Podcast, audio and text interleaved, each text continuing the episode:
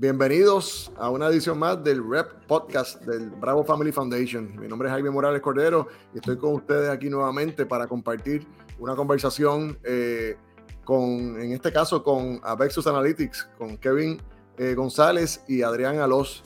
Eh, fueron participantes del programa en el 2021 y vamos a estar conversando con ellos sobre el desarrollo de Avexus, sobre el tema de, de data que es tan importante y sobre perspectivas eh, de, un startup que se enfrenta a los retos, pero los van superando y van creciendo eh, desde aquí, eh, desde Puerto Rico. estamos en la tercera edición de Red Podcast. En la primera estuvimos con el Faculty in Residence, el profesor José Vega, discutiendo sobre, sobre el, concepto de, crecimiento rentable o profitable growth, como se dice en inglés. luego tuvimos a Javier Ramírez de, de Cuota, hablando sobre el importante tema de ventas y los retos que tienen los, los startups, pero también las grandes oportunidades cuando se enfocan y, le dedican eh, esfuerzo y método a, ese proceso. Y hoy pues queremos estar conversando eh, eh, con Avexus sobre la historia de esa empresa y, cómo ellos han ido abriendo caminos aquí en Puerto Rico y enfocando obviamente en oportunidades más allá. Kevin y Adrián, saludos, ¿cómo están? Muy bien, Jaime, gracias por la invitación nuevamente. Es un placer estar aquí contigo. Sí, qué bueno que están. Eh, eh, yo estoy acá en Mayagüez, ustedes están en, las oficinas en, entre, entre Torrey y Río Piedra, eh, ahí con, una vista tremenda, así que estamos los dos en, obviamente, conectados a través de la tecnología. Kevin y Adrián, cuéntenos un poco de, cómo es que se da ese junte de ustedes para crear a Vexus, ¿verdad? Toda, toda empresa tiene su historia, toda empresa tiene su, su, su, su trayectoria particular. Pues mira, yo creo que ahí el, idóneo es Adrián, que estuvo en esa parte, eh, vamos a decir, más solitaria de Avexus, las partes más complicadas de todo este esfuerzo. Eh, pues excuso obviamente a nuestro otro colega y socio, Eduardo Burgos, que también es de la génesis, es parte de la génesis de esta empresa. Así que Adrián sería bueno que cuente esa historia que ahora la vemos un tanto simple, pero estoy seguro que en ese momento fue bien dolorosa y, al día de hoy, afortunadamente, pues ofrece mucha recompensa. pues sí, mira, eh, Avexus, la, la idea de, de, la compañía, de verdad, no, nos empezó a, a, dar a finales del 2018, principios del, del 2019, a, Eduardo Burgos y, y, a mí. Eh, y era que en, en, los trabajos que teníamos anteriormente, eh, nos dábamos cuenta que había un montón del, nosotros trabajábamos como consultores, yo como economista eh, y econometrista, Eduardo como estadístico y sociólogo. Eh, y trabajando en el sector privado, pues nos dimos cuenta que había muchas áreas donde podíamos automatizar el trabajo que nosotros hacíamos en el día a día. Que aunque sí eh, mucho trabajo era boutique, habían varias áreas que, que sí había un cierto solape, se repetía de, de, de un proyecto a otro, de un set de datos a otro. Y nos percatamos que con muchos de los clientes que, que terminábamos eh, trabajando, esencialmente se quedaban oportunidades en la mesa, oportunidades para nosotros, eh, obviamente de, de, de negocio futuro, pero oportunidades por el lado del cliente, de información adicional o líneas de negocio adicional que podían desarrollar eh, de esos datos y ese trabajo que, que se había llevado a cabo. Entonces, a principios ya del 2019, eh, fue que entonces empezamos a, hablar uh, para ¿verdad? organizar la, la, compañía. Todavía no teníamos una idea del, del, nombre, de cómo iba a ser. Este, si no me equivoco, originalmente la compañía empezó por Lab Analytics, porque eran un, una combinación de las iniciales de los nombres de nosotros. Eh, como pueden entender, pues si tú, le, si tú escuchas Lab Analytics, lo primero que te viene a la mente es laboratorio obviamente eso fue un eh, hit and miss, o sea, suena es eh, terrible. Era un nombre eh, que no, no, no, describía muy bien lo que ustedes estaban tratando de, de, ofrecer al mercado. Casi ningún tipo de, de relación eh, con, con, la compañía.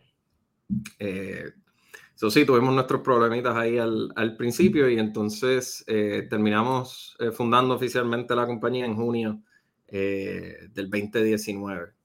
inicialmente eh, pues como mencioné, éramos Eduardo, eh, yo y eh, a medida que fuimos entrando en los diferentes programas y aceleradoras en, en, Puerto Rico, buscando los primeros clientes, pues fuimos evolucionando el, el concepto y los productos que, que ofrecíamos. durante esos primer, yo diría que el primer año, esencialmente era desarrollar esa tecnología eh, que nos permitiría automatizar eh, gran parte del trabajo que nosotros eh, hacíamos y estábamos ofreciendo. esos primeros clientes, ese primer año, pues fue un, ¿verdad? un proceso bastante difícil. por un lado, uno tratando de conseguir la confianza que, que, los potenciales clientes pueden tener en uno, ¿verdad? Cuando uno empieza, yo diría que de las cosas más difíciles para una compañía que está comenzando es que pues, las personas puedan confiar en, los productos y los servicios que uno está ofreciendo, ¿verdad? Eh, eh, te, voy a ser honesto, muchas de las personas esencialmente me decían, bueno, pues vamos a hablar en tres meses, esencialmente vamos a ver si todavía estás aquí en tres meses y entonces... Claro, yo, te iba, a, preguntar sobre eso, ¿verdad? Siendo una empresa emergente, liderada por, por jóvenes, súper talentosos, súper preparados, pero al final no muy conocidos todavía. Eh, ¿cómo, ustedes eh, comenzaron a romper ¿verdad? Con, con esa barrera inicial de, de, demostrar que hay capacidad, de que hay profundidad y de que obviamente el producto final va a ser, va a ser bueno? ¿Cómo, cómo lograron eh, un poco ir, superando esos retos que, que, algunas, que en algunos casos a veces derrotan un proyecto empresarial? Ah, claro, yo, yo, te diría que la, mayoría de las compañías que, que, pues, que, nacieron más o menos a la misma vez que nosotros y fueron eh, por los diferentes ecosistemas aquí en Puerto Rico, eh, con nosotros, pues e, e, ese fue el, problema principal que, que, enfrentaban, es que tú sales al mercado y puedes tener buen servicio, puedes tener buen producto, eh, pero alguien te tiene que dar la oportunidad. y pues el, el cálculo que, ocurre en la, mente de, las personas cuando vas a invertir, y, no digo invertir solo en invertir en tu compañía, sino comprarte el producto, comprarte el servicio. Y es lo que le trato de decir a las personas cuando están comenzando una compañía. Eh, estas personas, el cálculo que están haciendo en la mente, yo te puedo pagar a ti, vamos a decir una compañía de software, o lo puedo pagar a Microsoft. Yo sé que Microsoft va a estar ahí la semana que viene, yo sé que Microsoft va a estar el año que viene, me va a dar eh, support, me va a dar el servicio que, que yo puedo esperar. Eh, tú vas a estar ahí, la compañía va a seguir eh, eh, existiendo.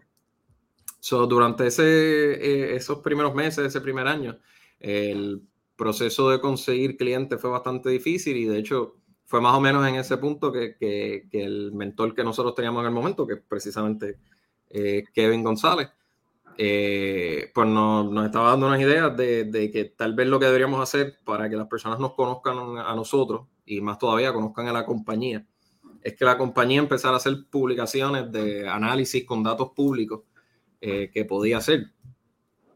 Eh, ahí pues tuvimos la, ¿verdad? La, dicha y a la misma vez ¿verdad? El, peligro, pero la, dicha de la pandemia. Y cuando comenzó toda la pandemia, todo el cierre, eh, esencialmente teníamos un montón de tiempo y muchos datos que se comenzaron a publicar en aquel momento, que nadie estaba analizándolo. Eh, y pues de los primeros estudios que pudimos hacer fue coger los datos de PPP, de los préstamos que se le dieron a los negocios a través de todo Estados Unidos y hacer un análisis por eh, todos los municipios, todos los counties a través de Estados Unidos en Puerto Rico, de los tipos de negocios, industrias que estaban beneficiadas, impacto sobre empleo. Y publicar esos estudios y esos análisis breves de 5 o 6 páginas eh, con el nombre de Avexus, no con el nombre de cada uno de los individuos, sino como que ir impulsando el, el, el nombre de la marca. Y, obviamente pues ganando exposición, pero también credibilidad. Eh, exacto, exacto. Y que las personas, la, una de las cosas que siempre hemos hablado aquí es que lo que se reconozca siempre es la compañía, no los individuos que, que estamos trabajando dentro de la, de la, compañía, porque es importante, como tú mencionaste, que, que se cree el brand eh, y la confianza en, en, en esa marca. Eh, y pues después precisamente del análisis de PPP hicimos otro de los casos de COVID y el BBC cogió uno de los artículos y, no, y nos citó. Después, este sí fue CBS, eh, que nos citó en, en el de PPP, eh, así como varias prensa a nivel eh, nacional e internacional. y eso como nos ayudó a crear esa, esa credibilidad y empezamos a conseguir poco a poco clientes en el, en el sector privado. Interesante. Oye, incorporando a, Kevin a, la conversación, eh, en ese proceso de ustedes ir, obviamente, estableciendo la plataforma, tratando de proyectar la empresa y obviamente creando entonces una serie de productos más allá de servicios de consultoría. Eh, ¿cómo ustedes empezaron a diferenciarse de lo que ya había en, en el mercado? que sabemos que en Puerto Rico, ¿verdad? Ha habido un sector bastante establecido por muchos años de gente muy competente, muy buena, pero, pero que llevan toda la vida y, quizás los enfoques de ustedes con más tecnología, con, con quizás con hasta con, con metodologías más actualizadas, eh, pues quizás no eran tan conocidas. Eh, ¿cómo, ¿cómo, ustedes se han diferenciado? Pues eh, definitivamente que el, el, mercado de servicios, al igual que obviamente el mercado de crear eh, software o tecnología, pues ambos son bien competitivos. Por un lado, en el caso de servicios, estás compitiendo con especialistas que en esencia venden muchísimos años de experiencia o conocimiento.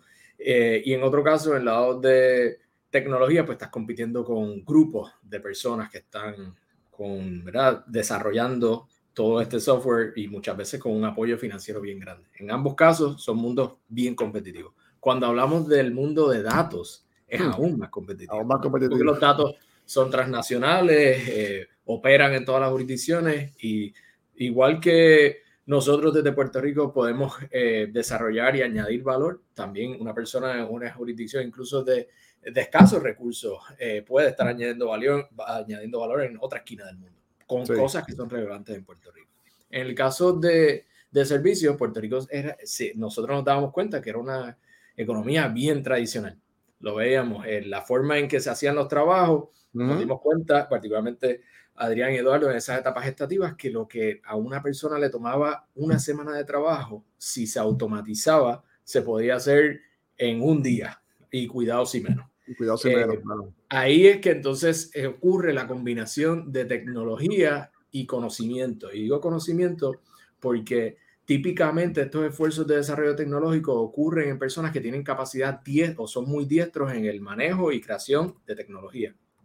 En este caso, son personas que ya venían de un bagaje profesional, ya sea economistas, econometristas, desarrollo de modelos, inteligencia de negocios, análisis, eh, bien boutique, y combinaron entonces destrezas de desarrollo de software para pues, crear lo que hoy día es Avexu. Así que fue, fue a la inversa, vamos a llamarle. Y eso sí permitía que a veces tuviese esa, ese sentido del mercado un tanto más holístico porque le permitía traer contexto a la mesa, asuntos que eran bien complejos.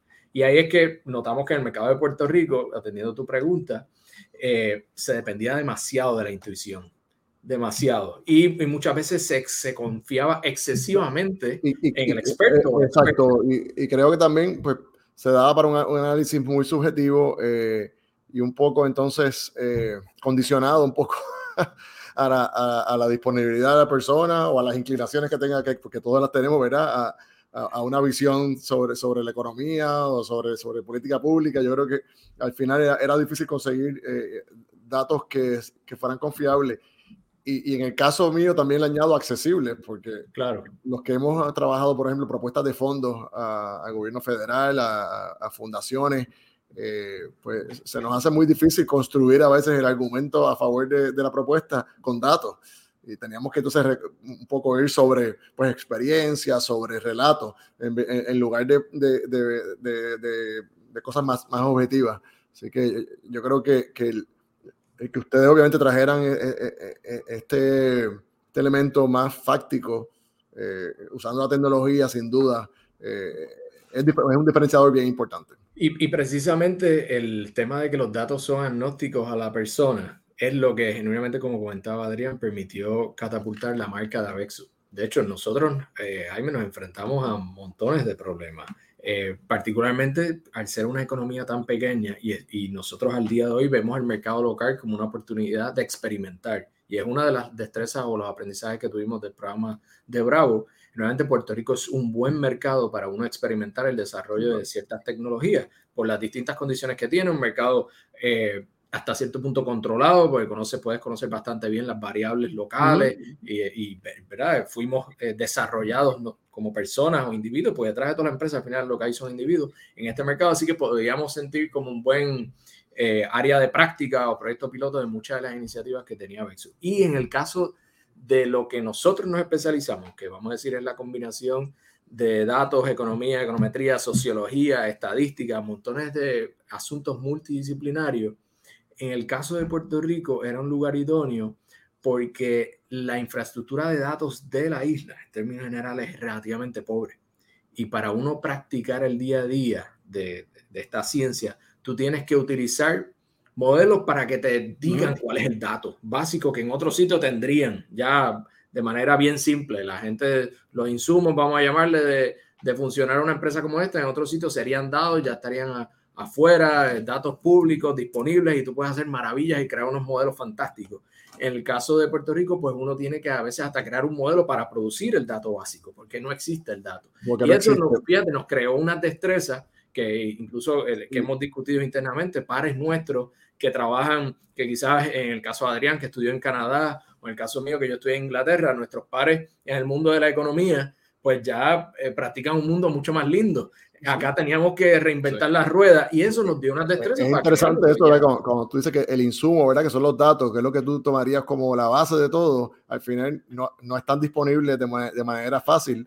Entonces tienes que entrar primero a trabajar en, en tus insumos para luego entonces poder hacer el, la compilación y el análisis. Exacto. Eh, y, y, eso, eh, eso me lleva un poco a, a, al inicio de ustedes cuando entraron al programa, porque recuerdo que, que no, inicialmente no estábamos claros si todos eran más consultores o, o, o, estaban aspirando a tener una plataforma tecnológica. Al final, verdaderamente, eh, ¿verdad? una combinación de, de, de ambas cosas.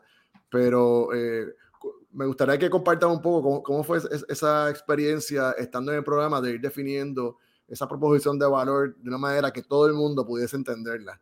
Eh, ustedes estaban muy claros, pero no era tan fácil eh, el poder eh, comunicarlo, dado pues, que la, la, complejidad de lo que ustedes hacen. Es un poco técnico, hay unos elementos que no, que no todo el mundo domina, pero, pero ustedes sin duda sí. Así que cómo, cómo un poco definieron y cómo luego lograron articular mejor esa, esa proposición de valor para el cliente.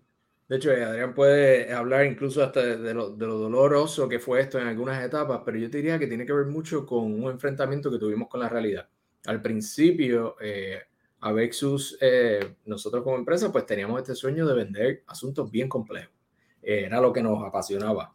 Eh, no, y ahí es que entra el mundo de analytics, de modelaje y asuntos quizás un poco más complejos en, en términos de datos. Sin embargo, nos dimos cuenta que le estábamos tratando de vender cámaras de seguridad para empresas que ni siquiera tenían una puerta al frente. Me diciendo, tú me estás vendiendo una cámara de seguridad, aquí no hay ni una puerta. Eso está, eso está bueno.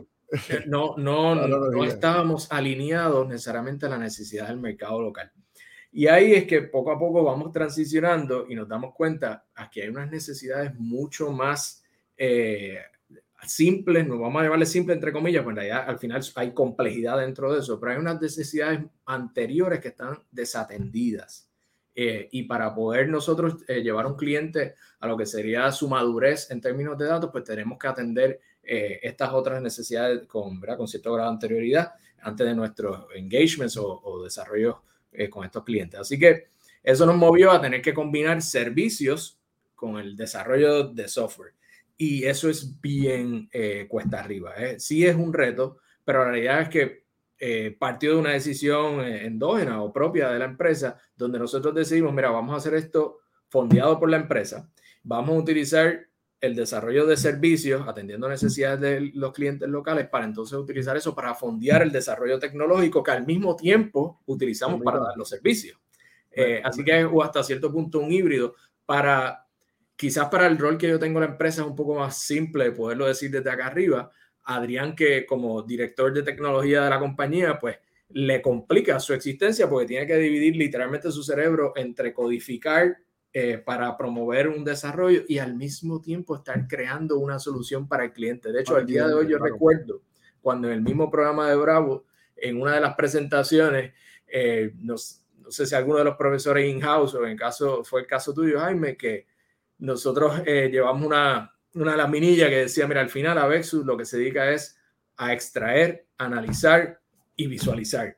Ahí fue que en el programa nos dijeron, ok, ahora estamos entendiendo por dónde fui yo, ese fue, ese fue el aha moment para, o sea, para mí, era como que finalmente ustedes pudieron en, en pocas palabras describir lo que, lo que hacen, que es muchísimo más complejo, pero al final de eso se, se trata, obviamente, un, un, un negocio que, que, que, que pueda proyectarse a, un mercado, porque, porque la gente tiene que entender lo que tú haces y, y, obviamente que internamente hay mil procesos y hay mil complejidades, pero para el cliente pues tiene que haber una, una solución eh, que sea evidente. Y, y, yo creo que como tú dices, el, mercado de Puerto Rico tenía unas necesidades tan, tan fundamentales que ustedes un poco estaban por encima y de momento se dieron cuenta que, que había que, que hacer ajustes para poder desde educar, educar al mercado, pero también entonces diseñar unas soluciones para atender esos problemas fundamentales.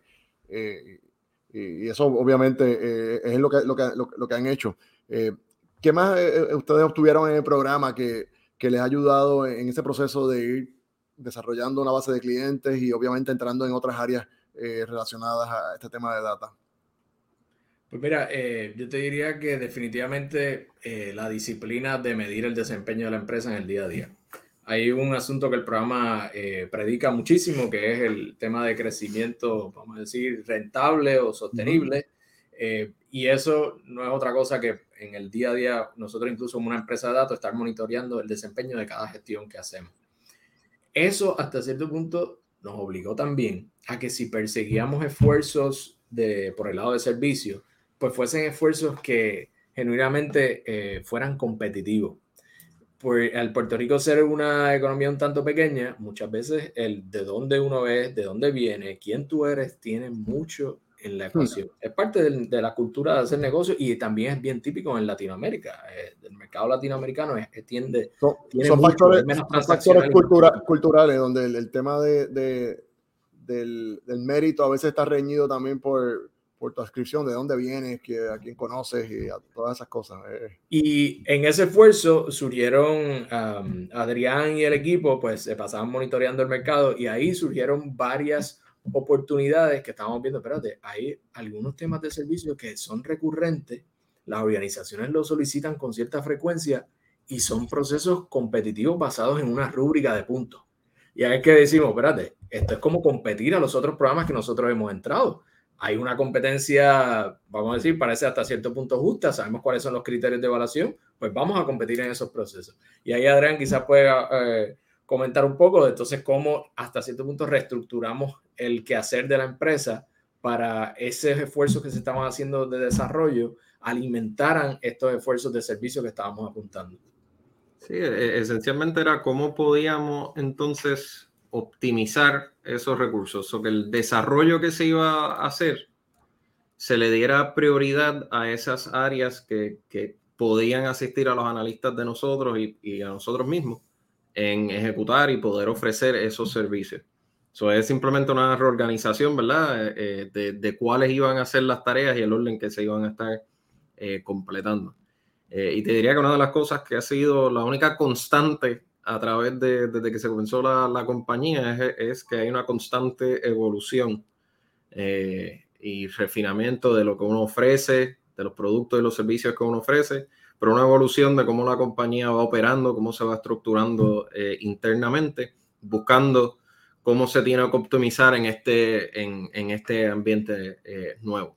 Porque, ¿verdad? Sabemos que en, en en los negocios, ya sea aquí en Puerto Rico, en Estados Unidos, en cualquier parte, es algo que está constantemente eh, cambiando, hay oportunidades nuevas que, que, pueden surgir y uno tiene que estar, ¿verdad?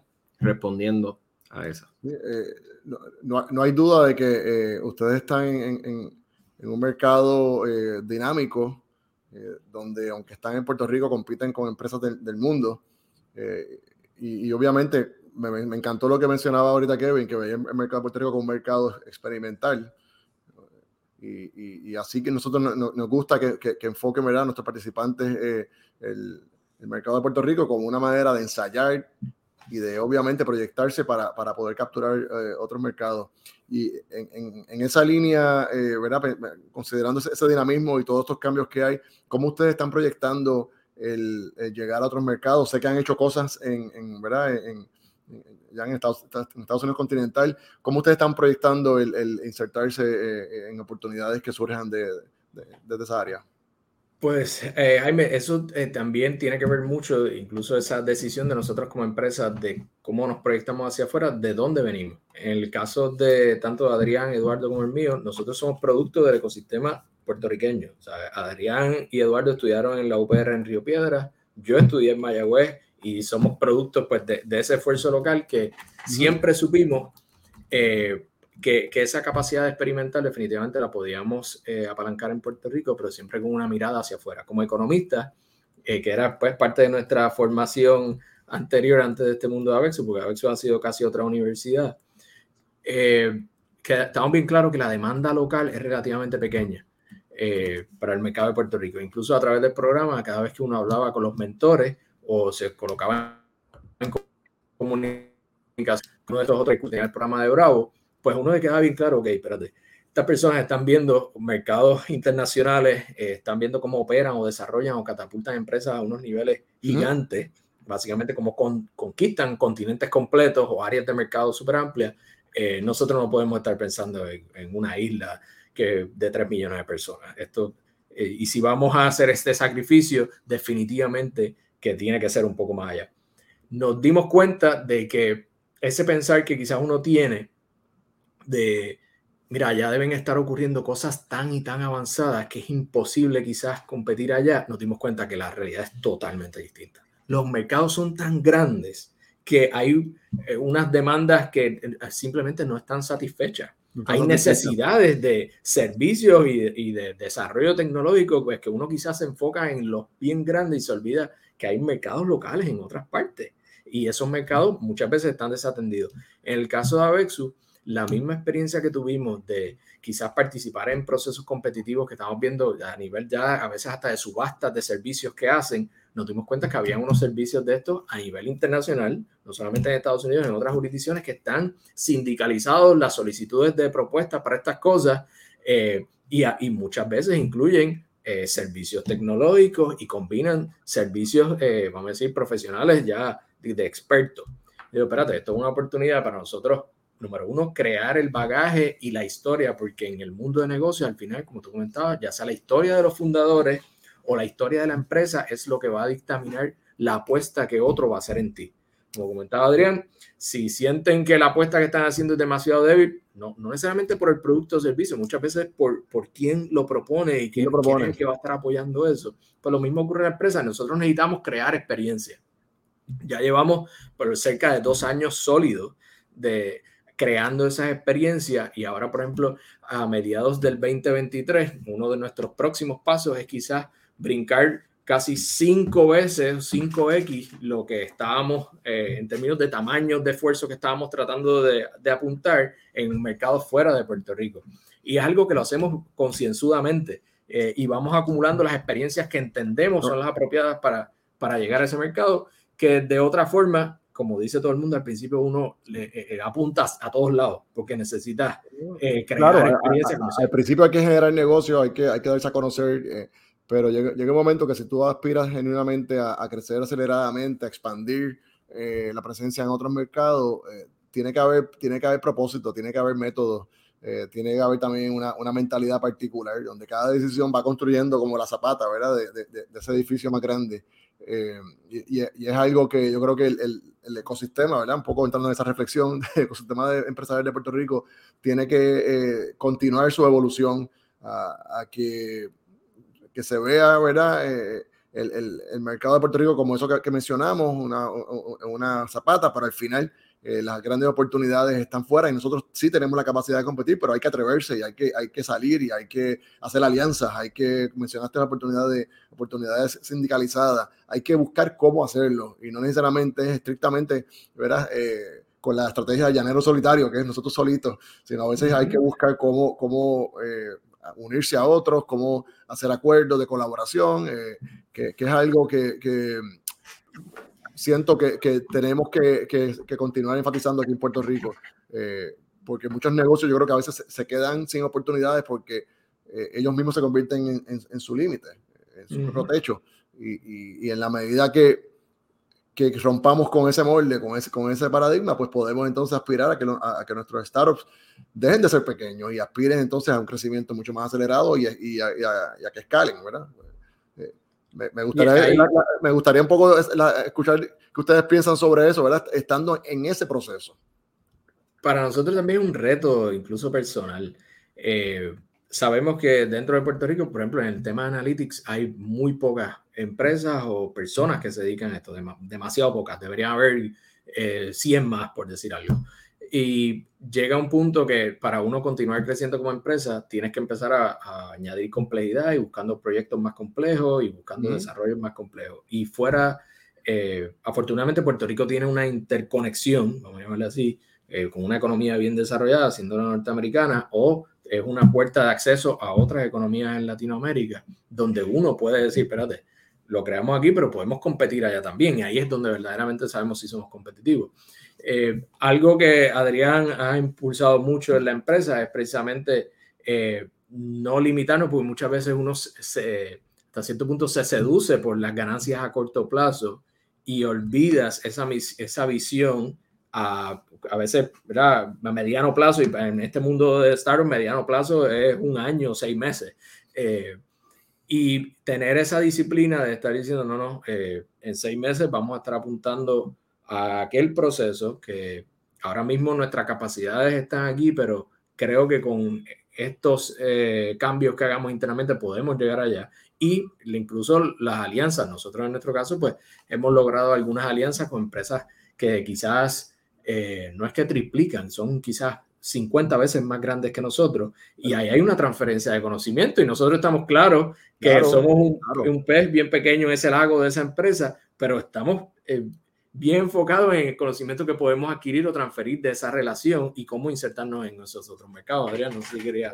Excelente, excelente ese, ese acercamiento, ¿verdad? Porque de eso se trata. Es la única manera de, de, un pequeño crecer. Tienes, tienes que meterte en la pecera grande. Sí, exacto. Y es.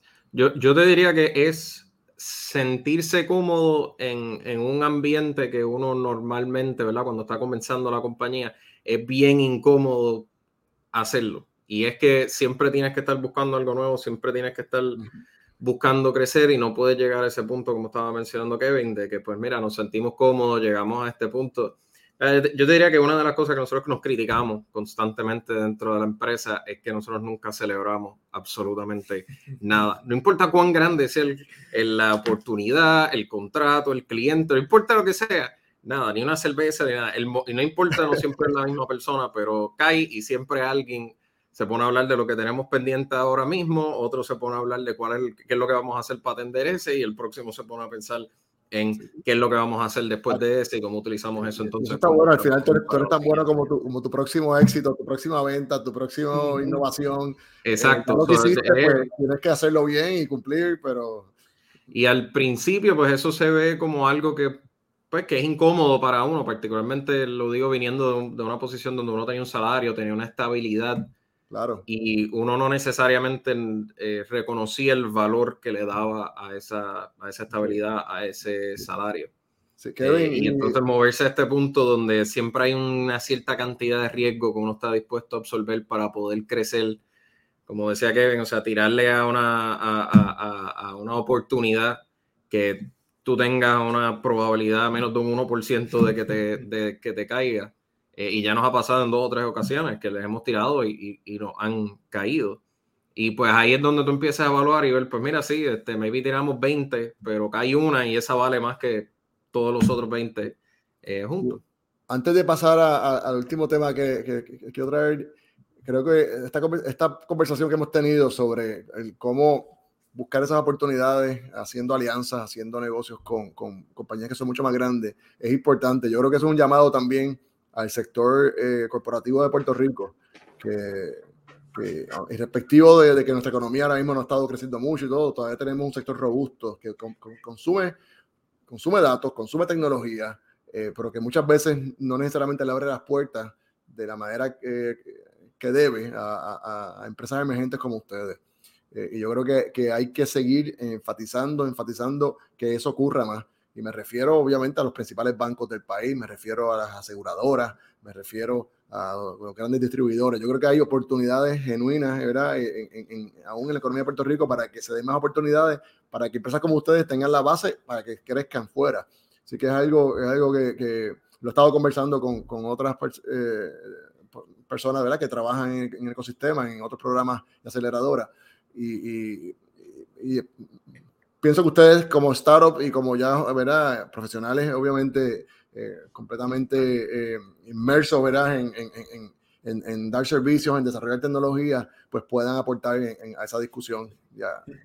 nosotros, me tuvimos que casi romper en frío con, con ese tema, por, eh, como comentaba Adrián, el hecho de nosotros al principio eh, regalar contenido. Quizás una de las historias empresariales de Avexu es genuinamente, pues fue una empresa en el mundo de servicios y datos que empezó a regalar contenido altamente, ¿verdad? competitivo hasta cierto punto y eso lo, le dio credibilidad. Una vez logramos esa credibilidad, pues entonces quizás al, momento de tocar la puerta, pues la carta de presentación de uno no era la promesa de que yo puedo hacer todas estas cosas, sino es, la promesa de que yo hice esto. Yo hice esto, Y está allá afuera. Eh, míralo, estudialo, cógelo, analízalo como tú prefieras. Eso es la, lo que nosotros podemos hacer. Eso nos permitió hasta cierto punto pues ganar esa credibilidad y tratar de, de conectar con algunos eh, players locales, vamos a decir, o empresas locales que nos dieran alguna probabilidad de acceso. Sin embargo, como tú dices, esa cultura de mentoría, o no mentoría, incluso de colaboración, de colaboración. mira, pueden haber empresas pequeñas que en ese momento son pequeñas, pero tienen una capacidad de innovación que yo como empresa grande jamás la voy a poder tener aquí adentro. Eh, pues, me tiene mucho sentido juntarme con esa empresa pequeña. Y eh, a veces juntarse, la gente piensa que es compartir equity o meterse en, no, no, a veces es hacer un proyecto juntos. Con simplemente hacer un proyecto que los dos ganen, tienen un servicio, les satisface la necesidad uno, el otro tiene negocio, pues ya de momento se pueden crear alianzas que no hubiesen existido de otra forma. Esa cultura no, no necesariamente está y nuestra experiencia ha sido, particularmente en el mundo de datos. Adrián tuvo al principio reuniones con empresas que son el segundo importador más grande de combustible en todo Puerto Rico y descansaba en un mar de datos que no estábamos utilizando. Simplemente porque en una empresa de ese tamaño y ese calibre, estructurar procesos de innovación es bien difícil. Sin embargo, una empresa que están haciendo, que está gestándose y tiene la ambición de crear lo que sea que funcione, pues tiene una flexibilidad que no tendrían de otra forma y además está dispuesto a asumir un riesgo que otra estructura no está dispuesta a asumir. Eh, al día de hoy, cuando Adrián y su equipo están desarrollando algún código, pues es una aventura, es una apuesta de vamos a tratar de crear este modelo y ver si funciona. Eh, suena interesante, vamos a tratarlo. En una empresa esa no es la prioridad. Esa experimentación pues es, bien cuesta arriba. Además, crear, tener un, programa de innovación muchas veces es simplemente un costo, ¿verdad? Lo ven como un, centro de costo más que un centro de... de, Kevin, eh, me gustaría que ya cerrando para, para ilustrar la importancia de esas colaboraciones y de contar con empresas como ustedes que tienen agilidad, que tienen capacidad de innovar. Eh, la fundación... Eh, acudió a, ustedes para crear un portal de datos un poco que atienda esa necesidad que, tiene el ecosistema de tener a la mano datos que permitan hacer estudios de mercado, eh, que permitan tener, tener la base para solicitar fondos para las organizaciones que, apoyan empresas en Puerto Rico.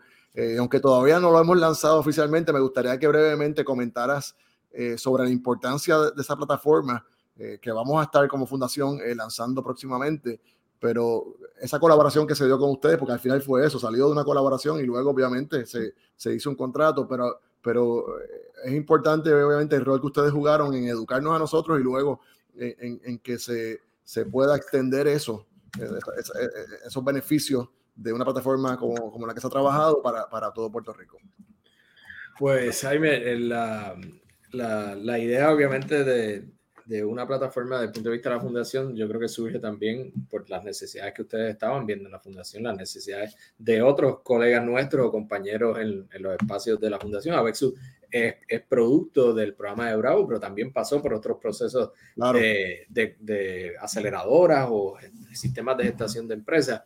Y ahí es que parte de, de, lo que uno veía en el día a día es que pues, las otras empresas tienen esta carencia de datos, incluso eh, en Puerto Rico la gente paga, como Adrián ha comentado, como tú dices, la gente paga por, no debería pagar por datos públicos. Ah, sí. O sea, hay gente que, hay personas en Puerto Rico que cobran para proveer datos que ya están públicamente disponibles. Entonces, en la economía pues, es un costo de transacción, una ineficiencia en el mercado, porque son datos simplemente que están allí. Es cuestión de saber cómo accederlo y saber cómo accederlo no es la cosa de más valor añadido del mundo, simplemente saber dónde están las cosas y cómo convertirlas, ¿verdad? Y cómo hacerlas eh, con cierto grado de simpleza. Y ahí es que vemos que había una alta necesidad, surge esta colaboración con la Fundación el Bravo Family Foundation, eh, que a su vez, ¿verdad? Es donde vive el ecosistema del, del REP.